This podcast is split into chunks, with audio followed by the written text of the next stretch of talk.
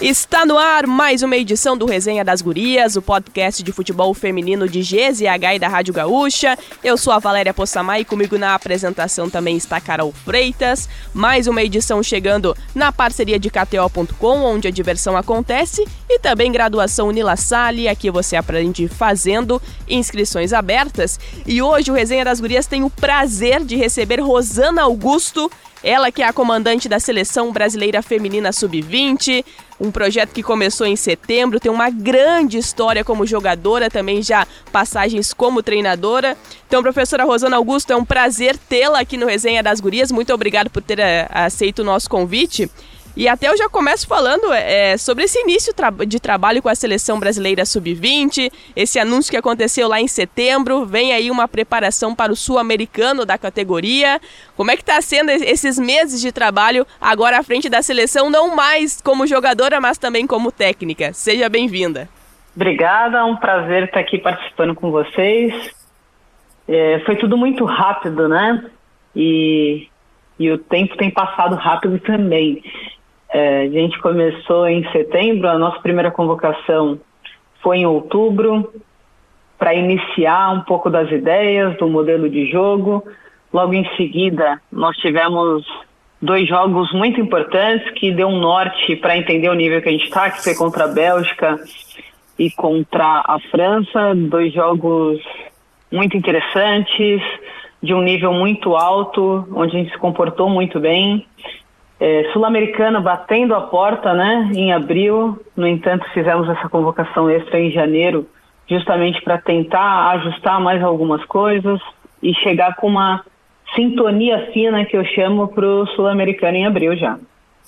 Professora, Tu foi, pro, tu foi atleta também, né? E eu queria te perguntar a respeito dessa formação. A gente bate muito nessa tecla aqui no Resenha, né? Conversamos muito com meninas que estão começando agora e estão tendo essa oportunidade de passar pelo sub-17, pelo sub-20, até na própria seleção, né? Antes de ter a oportunidade de chegar à seleção principal. E eu queria lhe perguntar a respeito disso. Como é que vê essa importância de ter esses degraus para as meninas também poderem passar para estarem mais prontas, digamos assim, né, para os desafios da seleção brasileira e também para a gente ter uma seleção mais forte, assim, tanto agora como no futuro, que eu acho que é tudo uma construção para o Brasil estar, né, no futuro ainda maior quando a gente fala de futebol feminino. Bom, acho que eu tenho um pouco de autonomia para falar porque eu não tive base, né? E como isso me fez falta. E essas meninas são privilegiadas de poder ter não só as categorias de base na seleção brasileira, mas agora nos clubes também. Isso, sem dúvida, dá um respaldo enorme para quando elas chegam no profissional. Tem muita coisa que é necessário fazer na, na base enquanto se forma no, no período sensível, né? Tem também as fases de, de iniciação, que eu acho que é um outro passo que a gente precisa dar, de 11, 12 anos, para que essas meninas chegam muito bem preparadas no profissional. Ainda não temos essas categorias, mas a gente já vê alguns clubes despontando em relação a isso, tendo essa percepção da importância de ter essas categorias de fase sensível. Obviamente, o fato de ter é, outras categorias, agora um sub-15, sub-17, sub-20, a gente chega com jogadoras muito mais prontas, mas eu acredito muito em estímulos, né? Não adianta também só termos as, as categorias, precisamos ter é, é, competições para que essas meninas se desenvolvam e, obviamente, ter os estímulos corretos em cada categoria. Então, eu vejo hoje na sub-20, a gente está muito próximo do profissional, né? É, é o último estágio para atingir não só a seleção principal, mas nos clubes também. Então, eu vejo que ainda é necessário se ter, mas do que se tinha na minha época, por exemplo, enquanto era atleta, hoje já está muito melhor. Mas a gente precisa de forma rápida é, fomentar mais as nossas categorias de base para que essas né, cheguem ainda mais bem preparadas no futuro próximo já. E professora, eu queria até aproveitar para a gente falar um pouquinho mais, até pegando esse gancho desse elo, né, entre você, o professor Arthur Elias, também a professora Simone Jatobá. É, como é que vocês têm conversado no dia a dia, é, trabalhando também até se o sistema de jogo é, ele tem essa mesma premissa na, na, nas duas bases? É, como é que tem sido essa, é, essa convivência entre vocês até para adaptar e, e, a seleção ter é, a, a, o seu melhor fruto não só na principal, mas também na base? É, a categoria que eu me encontro hoje, que é a sub-20, é um elo importante entre as duas, né? É, a sub-15 hoje é a porta de entrada da CBF e, e a sub-17 a próxima categoria, chegando até a sub-20, que é um passo do profissional. Então eu tenho uma integração muito bacana com a Jatobá, com o Arthur, né? Porque a gente pensa muito nisso, é, de ter atletas mais bem preparadas é, nas, quatro, nas quatro vertentes, né? É, seja ela física, técnica, tática e psicologicamente. Então a gente tem conversado bastante, há uma integração muito bacana. No entanto, a gente viu, né, a Priscila indo já para a seleção principal, já com uma noção muito boa do que ela poderia encontrar, porque o fato de eu ter estado com o Arthur também na primeira convocação deu um norte muito legal, né, para o que eu penso, é um trabalho de certa forma parecido, e que, que o Arthur vem utilizando também na seleção principal.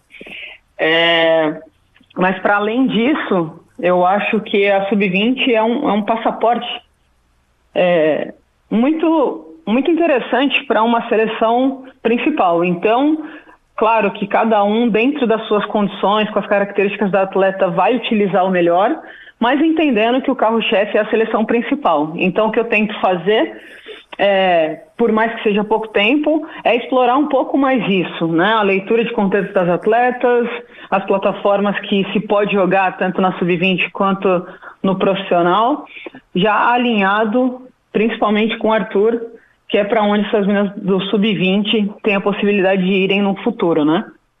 E professora, eu queria lhe perguntar também a respeito desse, dessa visão, dessa avaliação que vocês têm sobre a visão que os clubes têm sobre as categorias de base femininas, né? Acho que a gente tem e sempre teve, né, são Paulo, Ferroviária e Inter ali como referências pelo trabalho que é feito na base também por sempre chegarem, né, em decisões e formarem muitas meninas de relevância, né, especialmente para a seleção principal. Mas a gente tem visto nos últimos tempos também alguns outros clubes também, né, dando esse olhar maior para o futebol feminino. A gente viu o Botafogo e Flamengo, por exemplo, decidindo ali a final da Copinha São Paulo, né, que não eram favoritos, pelo menos na nossa ótica de imprensa, né, era mais esperado ali Inter e São Paulo, por exemplo, passando nas semifinais e decidindo o título. Mas a gente vê outro extremo também, né? Que o Atlético Mineiro, por exemplo, uh, anunciando que não vai mais ter categorias de base femininas. Então eu queria lhe perguntar a respeito disso. Como é que vocês veem Uh, essa, esse trabalho dos clubes para com as categorias de base femininas.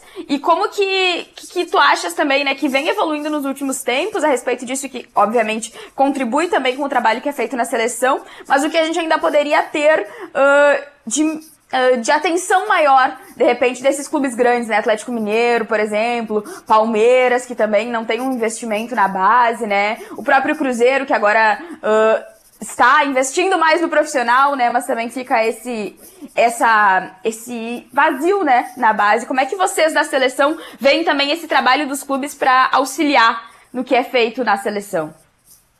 Eu acho que o Atlético vai ser uma exceção. A gente está caminhando para para um lado muito bom, né, de entender que as categorias de base elas têm que fazer parte do processo de formação para que se tenham equipes competitivas no profissional.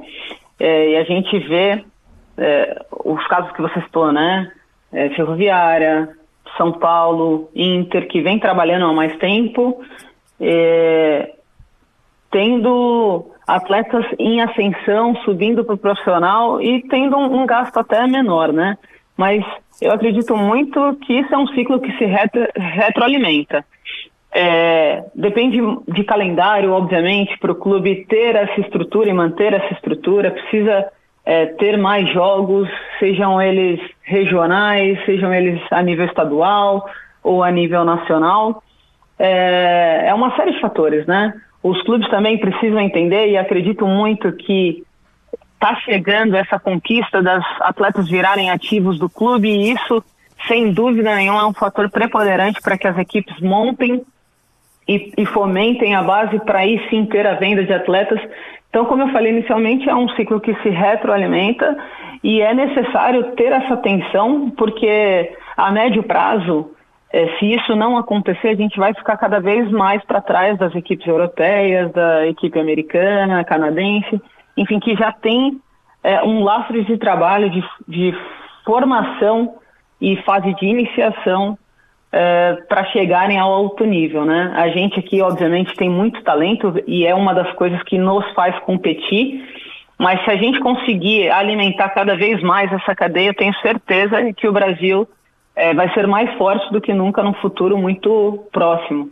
Professora Rosana, até em relação a, a, a, esse crescimento que a gente tem observado aqui no, aqui no Brasil, é, você como atleta e também já tem essa experiência de ser treinadora, de ter passado por, é, pela Europa, por tantos outros países, em que nível a gente poderia é, colocar o Brasil nesse momento? Porque a gente está vendo investimento dos clubes, é claro que ainda tem algumas situações como do Atlético, entre outros clubes, mas é, a gente está vendo muito mais a base. Hoje a gente já pode é, ouvir, ouvir também atletas da base né, que estão nessa iniciação, que era algo que não era é, um, uma situação presente no futebol feminino, não precisa necessariamente as atletas entrarem diretamente no profissional. Em que nível nós podemos colocar assim o desenvolvimento do futebol feminino abrindo essa temporada de 2024?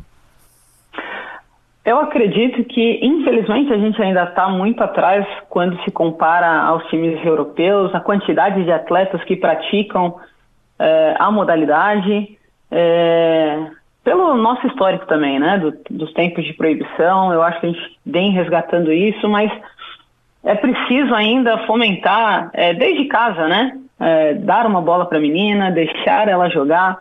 Então eu acho que pela proibição também a gente teve esse atraso e agora a gente tem que caminhar a passos largos para tentar chegar mais perto. Então acredito que ainda a gente não está em relação a competições, a número de jogos, é, no nível de, de seleções europeias, de clubes europeus mas a gente caminha para isso e espero que a gente consiga suprir essas necessidades para que a gente seja cada vez mais competitivo.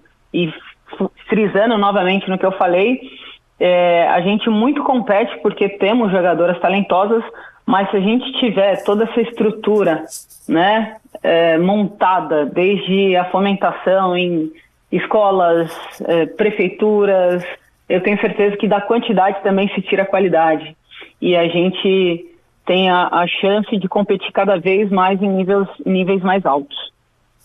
Professora, eu queria ser bairrista um pouco, né, e perguntar aqui das nossas gurias do Rio Grande do Sul. A gente viu a Emily, né, zagueira do Grêmio, sendo convocada pela primeira vez para a seleção sub-20, ganhando essa oportunidade contigo. Vimos também uh, uma, uma, o Inter, né, tendo muitas meninas convocadas desde sempre, mas tendo uma constância, eu tava olhando nas convocações até do ano passado, né? Mari Ribeiro, por exemplo, a Carlinha, Ana Luísa, a Márcia, gurias que apareceram muito nas convocações também, né? Então eu queria lhe perguntar a respeito dessas meninas e também do que da sua avaliação sobre o trabalho que é feito aqui no Rio Grande do Sul, né? A gente vê as gurias coloradas uh, conquistando o bi uh, do Brasileirão, do Brasileirão, conquistando o as gurias gremistas conquistando a Ladies Cup Sub-20. Como é que vê também esse, esse trabalho que é feito aqui no Rio Grande do Sul e especialmente esses nomes, né, que, que vêm sendo chamados, que foram chamados como o da Emily pela primeira vez? É, a gente sabe, principalmente do internacional, né, que esse trabalho de base já é feito há muito tempo e que o, o clube gosta desse processo da subida das atletas da base para o profissional. E quando a gente fala de uma categoria sub-20, a gente entende que, de certa forma, há um filtro que os clubes mesmos fazem, né? A gente acredita que a menina que já está jogando no profissional, algum é, tipo de interesse, algum, alguma coisa a mais despertou a atenção do time profissional. Essa menina já está frequentando tanto os treinos como os jogos do profissional. Isso acaba sendo um filtro, porque até tem estudos falando né, das tomadas de decisões, do número de tomadas de decisões de uma jogadora que, que joga o sub-20 e de uma jogadora que joga profissional. No profissional, se eu não me engano, posso estar está equivocada em, em, relação aos números, mas acredito que são mais de mil decisões tomadas a mais no profissional. Então isso também dá um filtro que a atleta vai chegar um pouco melhor preparada, é, com mais vivência sobre algumas ações que, que são propostas no campo, e eu acho que o Inter tem feito isso muito bem. Em relação ao Grêmio, eu acho que é, foi ao contrário, né? As meninas jogando no profissional, elas desceram é, para jogar, por exemplo, a Ladies Cup, e isso com certeza, no caso da Emily, faz com que a jogadora também se torne melhor, porque já estão jogando, é, já está jogando com jogadoras que estão frequentando o profissional. Então, o que, que eu quero dizer com isso? Se essa jogadora é melhor do seu lado, ela passa melhor para você, você recebe melhor, tem mais tempo e espaço para decidir. Então, tudo isso influencia de forma positiva. Então, essa é a importância né, é, do que os clubes têm feito tanto descer as meninas para jogar é, no sub-20 e ter mais rodagem, e essas meninas do sub-20 poderem ter esse contato já com as meninas que estão no profissional, tanto de poder é, subir as meninas também para frequentar mais o ambiente profissional e tomar mais decisões e melhores decisões. Até, professora, vou aproveitar para falar sobre outro nome que já é um grande destaque aqui do Rio Grande do Sul, mas do futebol brasileiro, até, até sul-americano, que é a Priscila, a atacante das Gurias Coloradas. E eu queria até aproveitar esse gancho, esse gancho da Priscila, porque a gente tem acompanhado ela e, e a seleção, obviamente, que também. É, esse crescimento, é, e uma menina que foi artilheira da Copa Libertadores, está em uma grande fase. E claro que todo o objetivo de uma jogadora é chegar até a seleção brasileira, disputar grandes competições, mas ao mesmo tempo a gente está falando de uma menina que tem 19 anos, né, que, tá na, que está nessa crescente, e eu queria até aproveitar esse gancho para falar também sobre a questão mental, que é algo que por vezes fica em segundo plano quando a gente fala de futebol de um, de um atleta profissional. É como também administrar essa grande euforia, né, do, do talento que está crescendo, está se destacando, foi rainha da América, um grande crescimento chega na seleção, vai para a seleção principal, porque de certa forma, e aí você tem toda a experiência também, a atleta em, em, em um determinado momento, ela também pode passar por uma oscilação. E para não deixar que essa, essa oscilação ela também se transforme em algo ruim, né? Da, da, atleta não conseguir recuperar aquele desempenho. Como é que a seleção também pode ajudar nesse tratamento da questão mental? Eu acredito muito nessa parte mental. É, e se tratando da Priscila, eu vejo que é uma atleta muito madura, que tem muitos pés no chão. É, claro que ela fica cada vez mais ansiosa para ir para a seleção principal, mas eu acho que esse trabalho, não só da seleção, mas do clube, é fundamental é, para conseguir consolidar a atleta, né, em termos mentais. É, eu acho que fica muito mais a cargo do clube, é, do que da seleção, porque a seleção se tem pouco tempo. Óbvio, a gente fazendo o nosso papel quando ela estiver conosco, a gente tem uma, uma psicóloga é, para sanar qualquer tipo de situação nessa parte mental que trabalha muito próximo a gente no campo. É, mas eu acho que fica muito mais a cargo do clube e a gente com a obrigação de quando ela estiver com a gente também de de estar aptos a, a ajudá-la quando for necessário. Não só ela, como todas as outras atletas, obviamente. Professora Rosana, eu queria lhe perguntar sobre uma atleta que não é da seleção sub-20, mas que trabalhou contigo no Bragantino e que ganhou um destaque, né? Ela chegou ao Inter no segundo semestre da última temporada e se tornou uma das peças cruciais ali na conquista do gauchão, né? O Inter voltando a conquistar o estadual, que é a Letícia Monteiro. Uh, veio por empréstimo do Bragantino, mas acabou assinando com o Inter também. Acho que virou um dos xodós ali da torcida colorada, porque quando foi anunciado que ela permaneceria, né? Eu vi muita comemoração da galera por meio das redes sociais. Eu queria lhe perguntar a respeito dela, né? De como você conhece a Letícia Monteiro por ter trabalhado com ela no Bragantino também também. E se acha que de repente, daqui a pouco, ela pode receber uma chance do Arthur Elias na seleção principal por não ter mais idade para ser da seleção de base?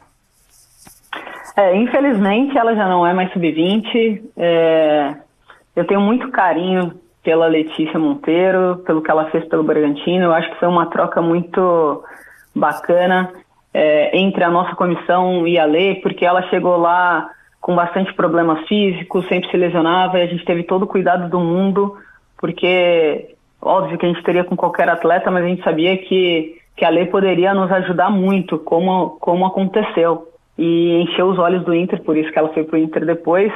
Mas eu mantenho contato com ela, como eu falei, tenho um carinho enorme. É, é uma jogadora muito diferente, tem uma relação com bola, uma intimidade com a bola muito grande e eu acho que pode vir a ser um destaque esse ano. E por que não ser chamada pelo Arthur? Talvez não nesse ciclo, né? Porque está muito próximo da Olimpíada, mas num novo ciclo. Eu acredito que potencial para isso ela tem, mas obviamente vai depender muito dos estímulos que vão ser dados, o quanto que ela vai absorver disso, mas sem dúvida alguma, potencial ela tem para isso. Professora Rosana, até assim, olhando toda a sua carreira, né, até queria confirmar uma informação. A gente estava olhando aqui alguns dados. Tem uma passagem da Rosana Augusto pelo Internacional enquanto jogadora? Como é que foi essa experiência aqui no Rio Grande do Sul? É, na verdade, eu tive duas passagens pelo Inter, é um clube que eu gosto muito. É, me, identifiquei bastante quando joguei aí, foi de 2002 a 2004 e depois em 2017 eu disputei o, o Gauchão. As duas vezes a gente conquistou os títulos, né? Foi Copa Sul e na época tinha essa Copa Sul e Gauchão e em 2017 conquistei o Gauchão como atleta, então tenho um carinho especial também pelo Inter, a forma que eu fui tratada, pela uh, pela história do clube que depois que eu conheci achei muito interessante. Então tive sim essa, essas duas passagens. É, e até a, aproveitando, né, o Inter anunciou recentemente a, a, chegada do Breno Basco, que já teve até um, um título conquistado com as gurias, agora vai para essa, essa primeira temporada em 2024 completa. Vocês chegaram a trabalhar no Atlético Paranaense, o que, que você também poderia é, falar um pouco mais em relação ao Breno Basco, também o novo comandante das gurias? Sim, o Breno foi meu auxiliar no Atlético Paranaense. Fiquei muito feliz que ele teve essa conquista de ir para o Inter, que é um grande clube. É, eu acho que foi muito importante, né, ter trabalhado com ele essa troca. Eu acho que ele vai carregar boas coisas também disso, assim como eu carreguei. É, é um, um, uma pessoa muito do bem, um treinador muito inteligente, trabalhador. Eu tenho certeza que o Inter vai colher bons frutos, é, é um cara muito bem preparado e é, é, muito interessante porque eu fui uma das, das pessoas que apoiei muito uh, uh, tanto a ida dele para o Inter como se tornar treinador no Atlético assim que eu saí. Então eu tenho certeza que ele é bem capaz de fazer um bom trabalho. A gente sabe que futebol é muito dinâmico, tem adversários também treinando à altura, mas eu acredito muito que que ele consiga fazer um bom trabalho com essas atletas de nível que tem o internacional. Professora Rosana, para encaminhar aqui o nosso encerramento, eu não posso deixar de perguntar para a senhora também a respeito de uma atleta que não é nossa aqui do Rio Grande do Sul, mas acho que é uma guria que é considerada uma das promessas do futebol feminino. Por conta disso também o Corinthians foi buscá-la, né? Que é a Johnson. Uh, foi anunciado também nos últimos dias que vai passar a treinar também junto com o elenco profissional do Corinthians. Voltou a ser convocada também para a seleção uh, sub-20. Eu queria lhe perguntar a respeito dela, né? Acho que quando a Johnson surgiu ali no futebol feminino, se tinha uma expectativa nacional assim a respeito a respeito dela. pude ver ela jogando também no ano passado, se eu não me engano, contra a Juventude Corinthians pelo Brasileirão Sub-20. E é uma guria assim de porte físico, alta, que, que vem correspondendo às expectativas também, né? Eu queria lhe perguntar a respeito dela. Estamos corretos em ter uma, uma expectativa alta sobre a menina Johnson? Olha, desde que eu estava no Atlético, que a, a Johnson jogou contra nós, eu achei ela muito acima da média para a idade que ela tinha. Na época ela tinha 15 anos, mas acho que houve um, um, um, deu uma desacelerada pelo tempo que ela ficou no clube que de certa forma não era tão profissional, né? Ficou presa, treinando poucas vezes, perdeu um pouco o estímulo. Agora foi para o Corinthians, teve uma outra dinâmica, é, teve uma lesão agora de, de menisco que foi sanada e e figurou agora na, no, no plantel da Copinha, onde obviamente já fez diferença. Eu acho que a gente pode sim criar uma expectativa, mas entender que é, o processo pode não se desenhar da forma que a gente acha por conta dessa desacelerada que deu em relação aos estímulos que ela teve é, durante o período que ela não pôde sair do clube, que, que era um pouco mais amador do que o que a gente encontra hoje. Mas sem dúvida nenhuma, é uma atleta com um potencial enorme, uma atleta nova, que eu acredito muito que ela entendendo um pouco mais, é, e o corpo dela também, entendendo um pouco mais do futebol profissional, sem dúvida ela vai fazer bastante diferença tanto para o Corinthians como para uma seleção sub-20 e quem sabe num futuro uh, curto, médio prazo também figurando uma seleção brasileira. Potencial, sem dúvida nenhum, ela tem de sobra, né? Tanto fisicamente, que é uma atleta longilínea, como você citou, mas também é, de gesto técnico muito apurado. Professora Rosana Augusto, muito obrigada pelo, pelo bate-papo aqui no Resenha das Gurias. Toda a sorte também à seleção no Sul-Americano, que essa vaga também venha para o Mundial. Um bom trabalho para você, um ótimo 2024 e a casa está sempre aberta para receber você. Muito obrigada. Muito obrigada a vocês. Como eu falei, é uma honra participar. Um feliz 2024 para vocês também. Eu acho que, Valéria, né, como a Rosana falou, essa, essas novas safras de atletas vem enchendo bastante os olhos, né? A gente terminou falando da Johnson, mas tem a Giovaninha também, né, que foi convocada pela seleção sub-17. A gente vê também a galera discutindo nas redes sociais a ausência de jogadora X. Então, eu acho que essas novas gerações de gurias vem nos. Eu já falo isso bastante tempo, né? Desde que acho que as meninas conquistaram o bronze uh, na Copa e a gente recebeu a Paty Maldaner e a Priscila no resenha para falar sobre essa conquista, de que eu tenho muita expectativa de que seremos muito felizes com as novas gerações de atletas que a seleção brasileira vem formando. Então a gente pega a lista da Rosana e a gente fica zapeando pelos nomes e são muitas meninas assim que eu particularmente tenho uma grande expectativa. E posso falar especialmente dessas que estão aqui no Rio Grande do Sul, né? Acho que a Mari Ribeiro e a Carlinha, por exemplo, são jogadoras que têm potencial, inclusive, para brigar por titularidade no Inter, né, nessa temporada. A Mari, por exemplo, com a saída da Barbieri, acho que ela vai disputar muito essa titularidade no gol colorado com a Mai também. A Carlinha nem se fala, né? Ela foi utilizada muito na última temporada, inclusive na Libertadores, né? A torcida do Inter tem um carinho muito grande por ela também. Acho que porque todas as vezes em que ela foi utilizada, que o Inter precisou dela, ela foi sempre linear, sempre fez bons jogos e são meninas ainda da seleção sub-20, né? Então, tu dá uma olhadinha ali na lista da seleção, te dá um, uma, uma expectativa boa, pô. Tem a Ana Guimarães, por exemplo, que também que eu, é uma guria que eu gosto bastante. Lateral esquerda que passou pelo, pelo, pelo tricolor, que jogou pelo Grêmio e agora tá no Botafogo, então integrou aquele time que foi uh, vice-campeão da Copinha São Paulo. Tem a Márcia também, né? E a, que, e a Priscila, claro, né? Que integram o elenco do Inter. A Maranhão, que agora foi pro Palmeiras, a Tainá Maranhão, que jogava pelo Santos e agora foi pro Palmeiras, mas que também passou pela base do Inter. A própria Guta, né, que até ontem estava aqui também uh, em Porto Alegre e agora foi pros Estados Unidos. Então acho que são muitos nomes, assim, que olhando a lista de convocadas, que me empolgam bastante, assim. Então acho que seremos bem felizes com seleção brasileira uh, sempre, né? Porque eu sou sempre muito otimista, mas nas próximas gerações, assim, quando a gente contar com essa seleção, que agora é sub-20, e que a, e com a safra que se foi, que agora tem 21 anos, né, ali de Paty Maldaner, Gabi Barbieri, enfim, dessas meninas também, uh, estando no profissional. Então eu sou bem otimista, acho que a Rosana está certa no que ela diz, que a gente pode sim ter expectativa a respeito dessas meninas. É, eu acho que o mais importante é não ter nenhum retrocesso, né? É ter, é ter a principal, a sub-20, sub-17, sub-15. É, a importância de continuar esse planejamento com, também com a seleção brasileira feminina de base. Você até citou em relação ao, ao Atlético Mineiro. É, é, os clubes justamente que vão formar esses talentos para colocar na seleção brasileira. Então, é, precisa um, ser, ser um processo contínuo. É, e até a gente viu a, a, recentemente a CBF tendo alguns problemas com a sua presidência, o Edinaldo que foi reconduzido ao, ao cargo.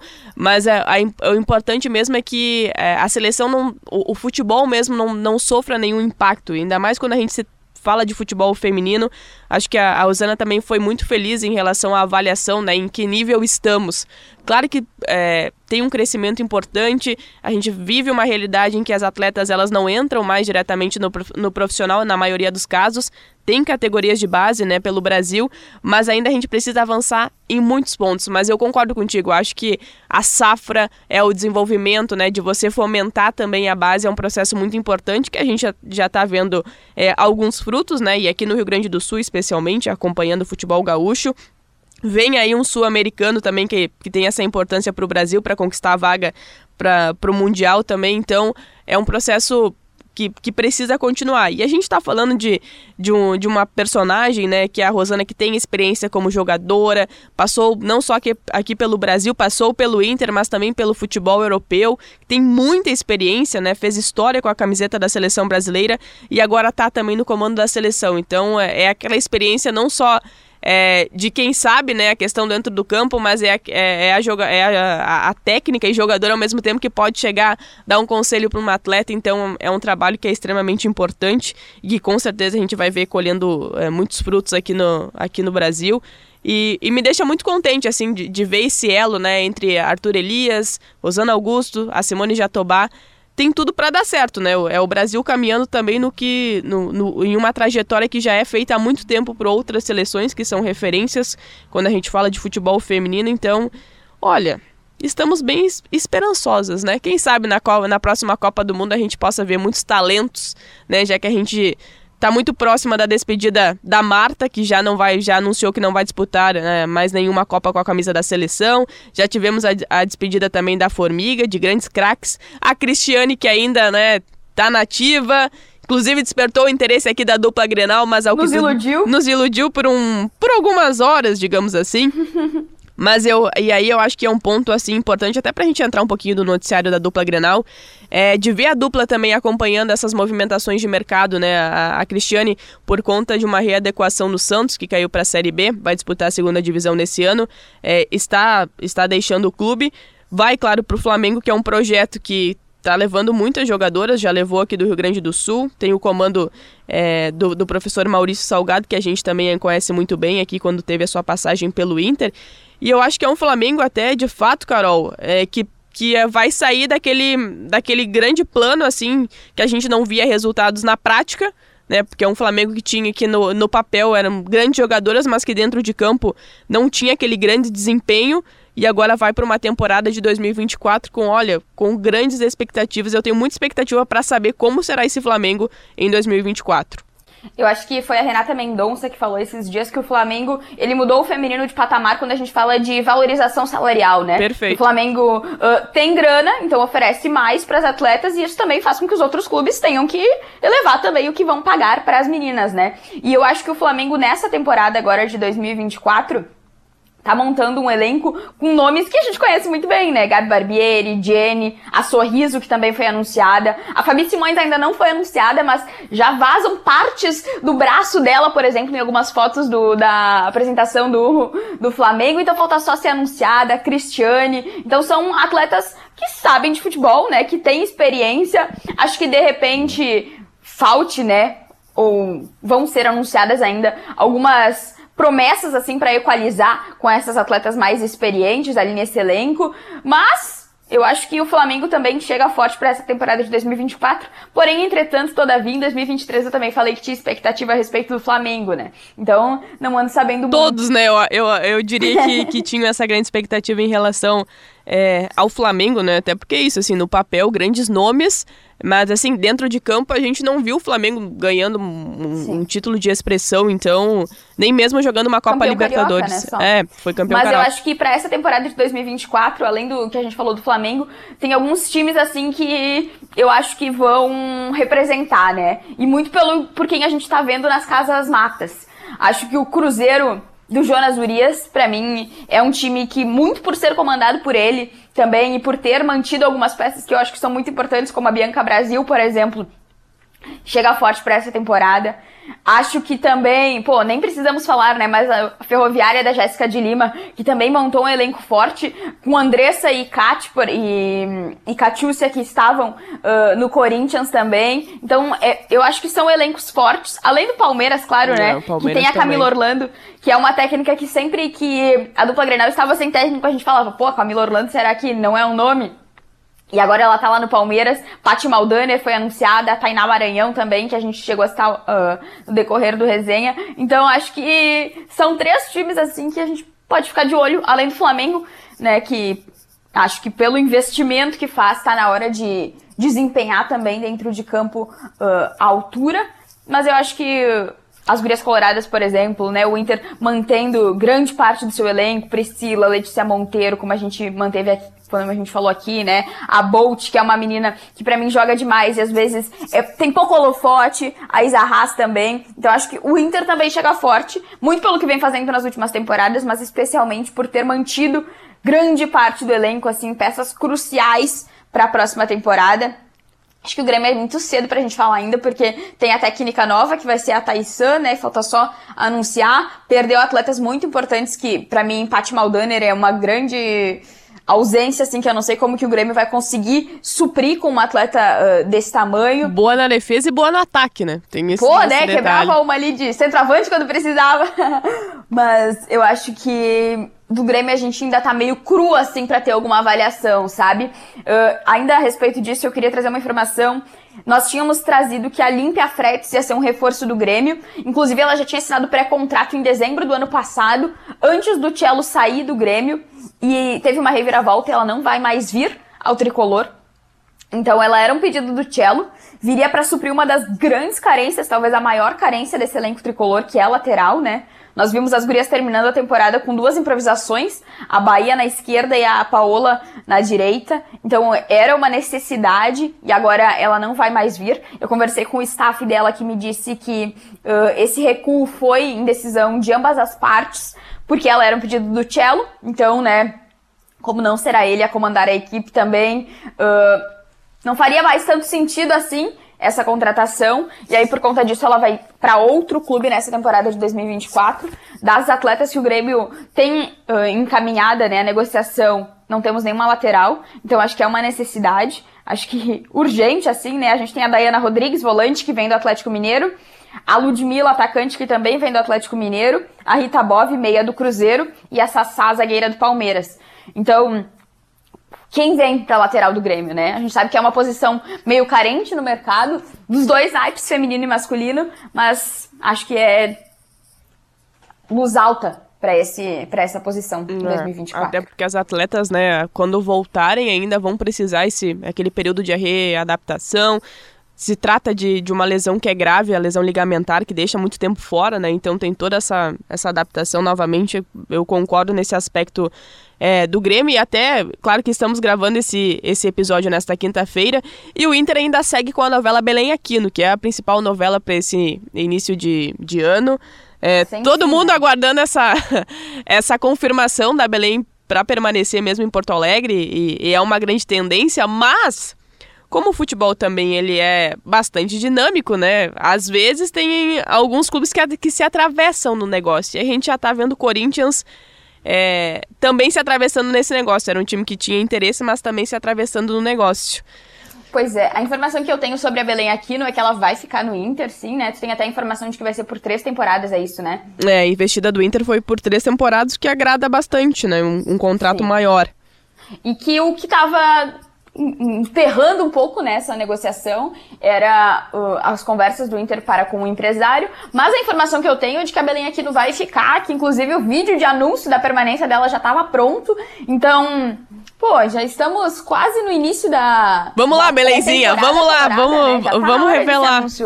acontecer, né? Porque, pô, semana que vem, daqui a uma semana exatamente, né, que vai ser no dia 18, as gurias coloradas vão se reapresentar Falta sete dias, pô, já tá na hora. A torcida colorada não aguenta mais essa novela. A torcida corintiana também não aguenta mais uh, essa novela nas redes sociais. A gente vê assim, as duas torcidas concordam em algo que é algo muito difícil de se ver, né? Que é isso, de que precisa de uma definição. Se ela vai ficar mesmo, que é a grande tendência, assim, a informação que eu tenho é que ela vai ficar sim. Que falta só anunciar. E a Nani Kemelo, né, nossa colega, também trouxe que uh, faltava só assinar e que o anúncio devia ocorrer até hoje, quinta-feira. Então já encerrou assim esse prazo, né? Chega, tá na hora. Tô, Ninguém aguenta mais. O torce, eu vou dizer não só o torcedor, tá? Mas a gente que acompanha também fica nessa, nessa expectativa, né? Vamos lá, vamos, vamos anunciar. Até porque, até falando um pouquinho em relação às contratações do Inter, né? Olha, assim, claro que a gente está falando isso da bola antes da bola rolar e antes de, de, tu, de todas as questões das formalizações, mas um time que tem. Uh, aí eu tô falando do ataque, né? Mas Priscila, Belém Aquino e Daniela Montoya, que é uma atleta experiente, tem 32 anos, mas é que é meio-campista para comandar esse meio-campo, olha. Pô, disputou a última Copa pela Colômbia, Ex né? Que foi Não, a em altíssimo nível. da Copa.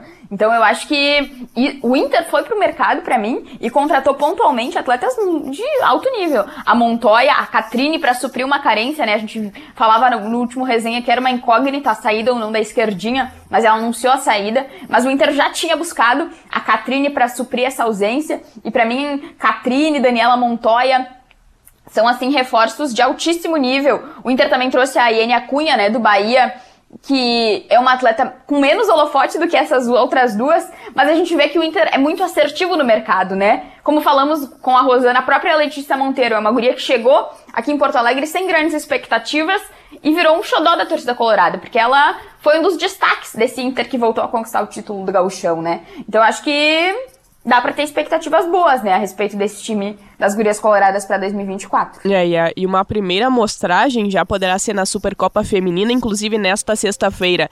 Nós teremos o sorteio dos confrontos. Então, a competição que tem início em fevereiro, de 11 até dia 18, é um período bastante curto, é sistema de mata-mata, mas já poderemos ver alguma coisa do Inter na Supercopa Feminina lá em fevereiro.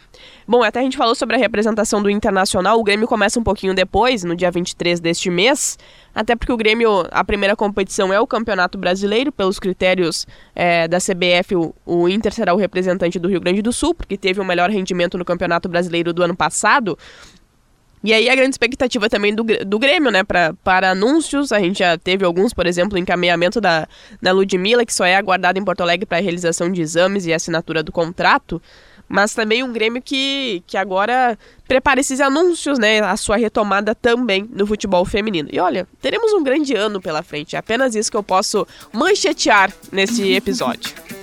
É isso, né, Valéria? A gente sempre é muito otimista quando começa a temporada, esperamos não nos decepcionar ao longo dela. Então, né, vamos, esperamos ser surpreendidas com bons anúncios, inclusive, né? Porque a gente deu algumas atletas que estão negociando com a dupla Grenal. Mas, pô, eu não me importo de ser surpreendida com alguma grande craque também chegando a Porto Alegre nos próximos dias. É, e saberemos tudo isso nos próximos dias. E claro que a gente vai seguir acompanhando aqui no Resenha das Gurias, em GZH, na Rádio Gaúcha sempre com informações. Você pode acompanhar também lá em GZH na sessão do futebol feminino, também ah, ao longo da programação da Rádio Gaúcha. Agradecendo sempre a parceria de KTO.com, onde a diversão acontece, e também graduação Unila Salle. Aqui você aprende fazendo inscrições abertas. A senhora volta na próxima semana ou a senhora vai voltar para Punta Cana com seus golfinhos? Não, volto na semana que vem e depois estarei de férias, né? Então tá bem. Então vocês podem aproveitar a, a, as últimas análises, informações e questões de Carol Freitas antes dela voltar pra Punta Cana lá com os seus golfinhos. Quem me dera. Vaquinha pra Carol voltar pra Punta Cana. Exatamente, a gente fica por aqui com mais uma edição do Res... Depois disso é só é só encerramento, né? Ficamos por aqui com mais uma edição do Resenha das Gurias. A gente volta na próxima semana e Carol Freitas. É as guria, vamos!